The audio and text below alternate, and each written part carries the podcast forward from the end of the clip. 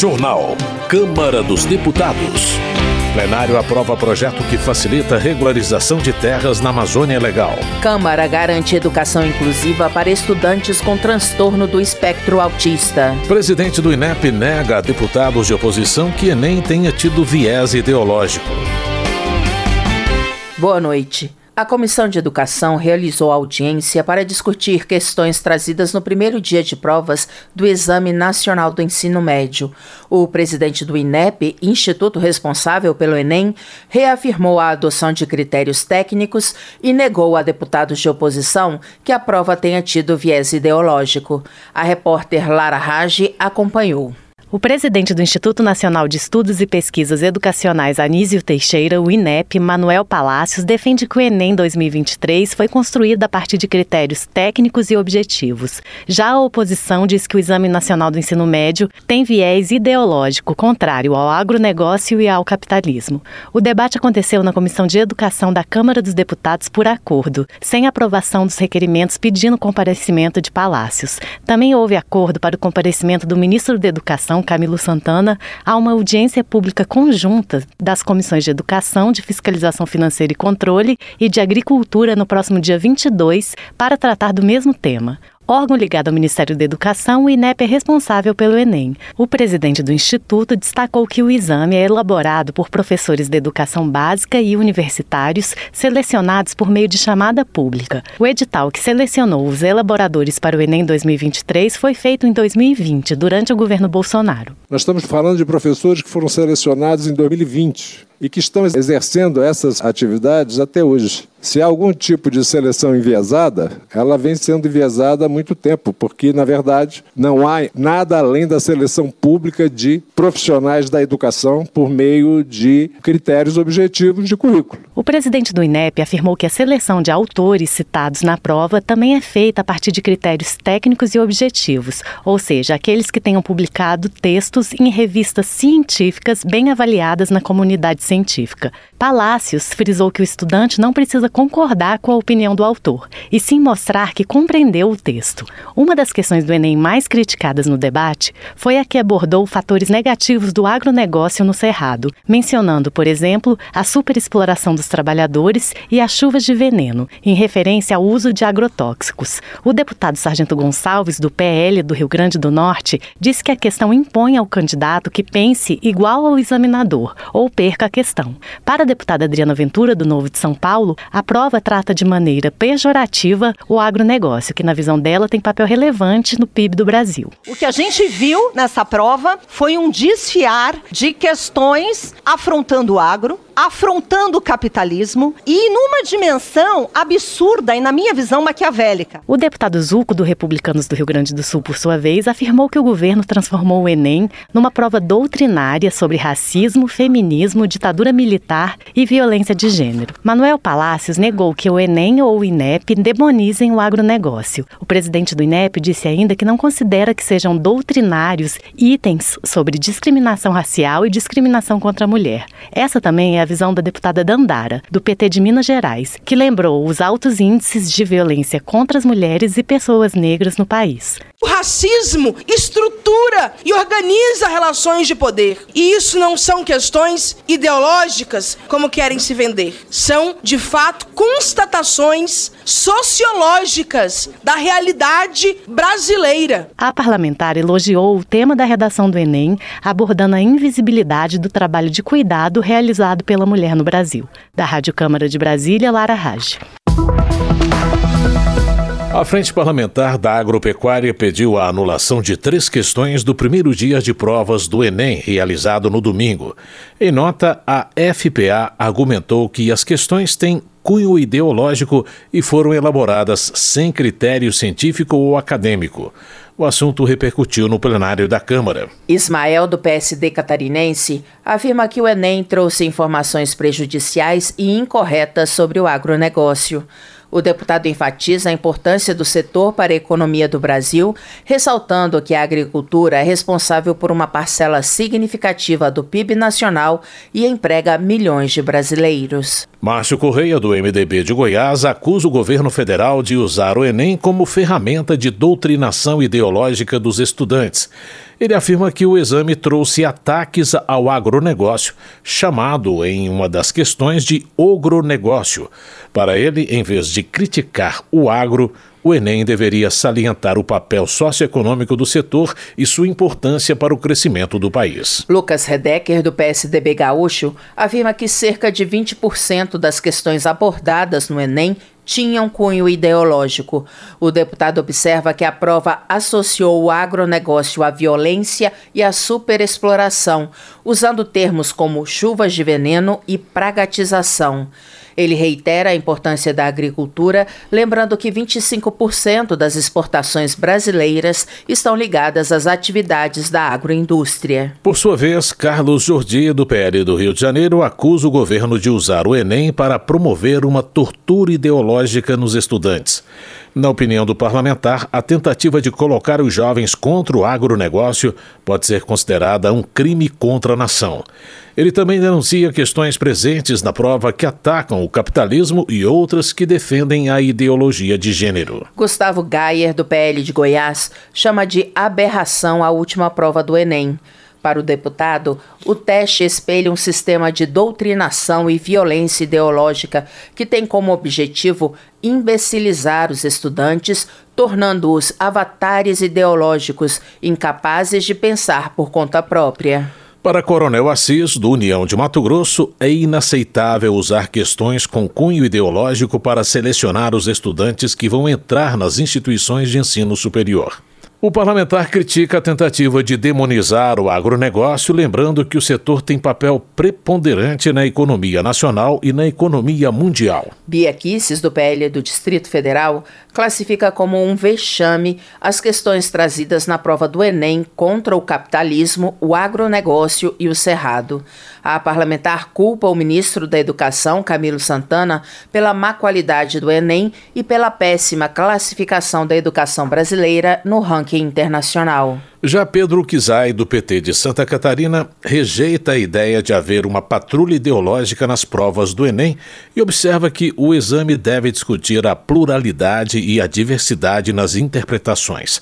Na avaliação do deputado, o governo acertou ao colocar a educação como a principal ferramenta de transformação do país. Helder Salomão, do PT do Espírito Santo, também elogia o governo Lula pelo tratamento dado à educação. Entre as melhorias alcançadas no setor, o parlamentar destaca os descontos de até 99% oferecidos para estudantes com contratos do FIES assinados até 2017 e a retomada de mais de 11 mil obras que estavam paradas. Educação. O plenário da Câmara aprovou o projeto que garante educação inclusiva e multidisciplinar para estudantes com transtorno do espectro autista. Saiba mais sobre o assunto na reportagem de Marcelo Lacher. Deputados e deputadas aprovaram um projeto que considera um direito atendimento educacional especializado para estudantes com transtorno do espectro autista, inclusive com a garantia de oferta de profissionais de apoio escolar. A proposta proíbe as escolas privadas de cobrarem a mais pelas anuidades, mensalidades e matrículas. Elas também não poderão fixar limites para o número de alunos com transtorno nas salas de aula. Isso vai valer para todos os níveis de ensino. De acordo com o projeto, a garantia de atendimento educacional especializado gratuito passa a ser uma diretriz da Política Nacional de Proteção dos Direitos da Pessoa com Transtorno do Espectro Autista. Essa diretriz vale para as instituições públicas, comunitárias, confessionais ou filantrópicas sem fins lucrativos que atuem exclusivamente na modalidade de educação especial. O texto aprovado foi elaborado pela relatora deputada Helena Lima, do MDB de Roraima, a partir do conteúdo de 12 projetos. A deputada Andréa Siqueira, do MDB do Pará, autora de um deles, defendeu o ensino inclusivo para quem tem transtorno do espectro autista. O ambiente escolar é fundamental para qualquer pessoa. Com os autistas não é diferente. Hoje, a minha defesa é pelo ensino inclusivo nas nossas escolas para todos. E os autistas têm o direito legítimo de estudar com acolhimento e suporte necessário. O projeto também trata da formação dos professores da educação infantil, com a inclusão de conteúdos relativos ao transtorno e ao trabalho com equipes multidisciplinares. O objetivo da capacitação é fazer com que os profissionais da educação ajudem a identificar casos e facilitem o encaminhamento de alunos para os serviços de saúde, uma maneira de permitir o diagnóstico precoce. O projeto foi aprovado de maneira simbólica pelo plenário, sem votos contrários, Para o deputado Chico Alencar, do PSOL do Rio de Janeiro, a educação inclusiva é uma maneira de combater o preconceito. O projeto tem muitos méritos, ele trata dessa detecção do problema, de um trabalho multidisciplinar das escolas, para que não haja qualquer discriminação, qualquer tipo de exclusão que é tão comum no ambiente escolar e às vezes as próprias crianças são inoculadas do preconceito. O projeto que considera um direito atendimento educacional especializado para estudantes com transtorno do espectro autista, inclusive com oferta de profissionais de apoio escolar, seguiu para análise do Senado. Da Rádio Câmara de Brasília, com informações de Antônio Vital, Marcelo Larcher. Direitos Humanos. Ao defender a manutenção do veto ao marco temporal para a demarcação de terras indígenas, Célia Chacriabá, do pessoal mineiro, pede aos congressistas que se sensibilizem sobre o risco que representa para toda a humanidade retirar dos povos originários o direito de cuidar dos biomas brasileiros. Ela argumenta que é preciso preservar as 517 mil nascentes que existem nos territórios indígenas contra toda forma de exploração. Já Eli Borges, do PL do Tocantins, discorda da rejeição à tese do marco temporal, argumentando que a Constituição Federal já assegura aos indígenas o direito à terra. O deputado pondera que é preciso levar em conta o caso de cidadãos que produzem em regiões assentadas pelo próprio governo federal. Ele acrescenta que a situação tem aumentado a tensão no campo e trazido insegurança jurídica aos produtores rurais. Segurança Pública. delegado Palumbo, do MDB de São Paulo, informa que vai protocolar uma proposta de emenda à Constituição para transformar a Guarda Civil em Polícia Municipal. Ele acredita que a medida é necessária para reduzir a criminalidade no país e impedir decisões equivocadas da Justiça, que proíbem as guardas civis de abordar criminosos nas ruas. Para General Girão, do PL do Rio Grande do Norte, a prova de que o ministro Flávio Dino não entende nada sobre segurança pública é o uso das Forças Armadas em operação da garantia da lei e da ordem em portos e aeroportos do Rio de Janeiro e São Paulo. Ele afirma que a medida confunde a função do militar com o policial e é um desserviço ao cidadão. Justiça. Otone de Paula, do MDB, presta solidariedade aos deputados estaduais Rodrigo Amorim, Alain Lopes e Felipe Poubel, que foram proibidos pela Justiça do Rio de Janeiro de investigar denúncias de irregularidades no contrato de gestão do estacionamento da Universidade Estadual, que é usado em jogos realizados no Maracanã. Ele também critica a multa de 100 mil reais caso a decisão seja desrespeitada. O Tribunal de Justiça de Pernambuco elegeu a nova mesa diretora para o biênio 2024-2026. Guilherme Uchoa, do PSB, deseja sucesso a Ricardo de Oliveira Paz Barreto, que assume a presidência a partir de fevereiro do ano que vem, e aos demais membros eleitos. Ele também agradece ao atual presidente, Luiz Carlos Figueiredo, pelo serviço prestado a Pernambuco. Desenvolvimento Regional. O temporal com ventos de até 100 km por hora que atingiu a cidade de São Paulo no fim de semana deixou cerca de 2 milhões de pessoas sem energia. Para Guilherme Boulos, do pessoal de São Paulo, é inaceitável que a população da maior cidade do Brasil fique cinco dias sem luz. Ele critica a concessionária Enel, responsável pela exploração do serviço, e afirma que a empresa cortou 36% do quadro de funcionários, diminuindo a capacidade de resposta diante de eventos climáticos como chuvas e ventanias. Nilton Tato, do PT, também protesta contra a gestão da Enel por priorizar o lucro em vez de garantir um serviço essencial à população.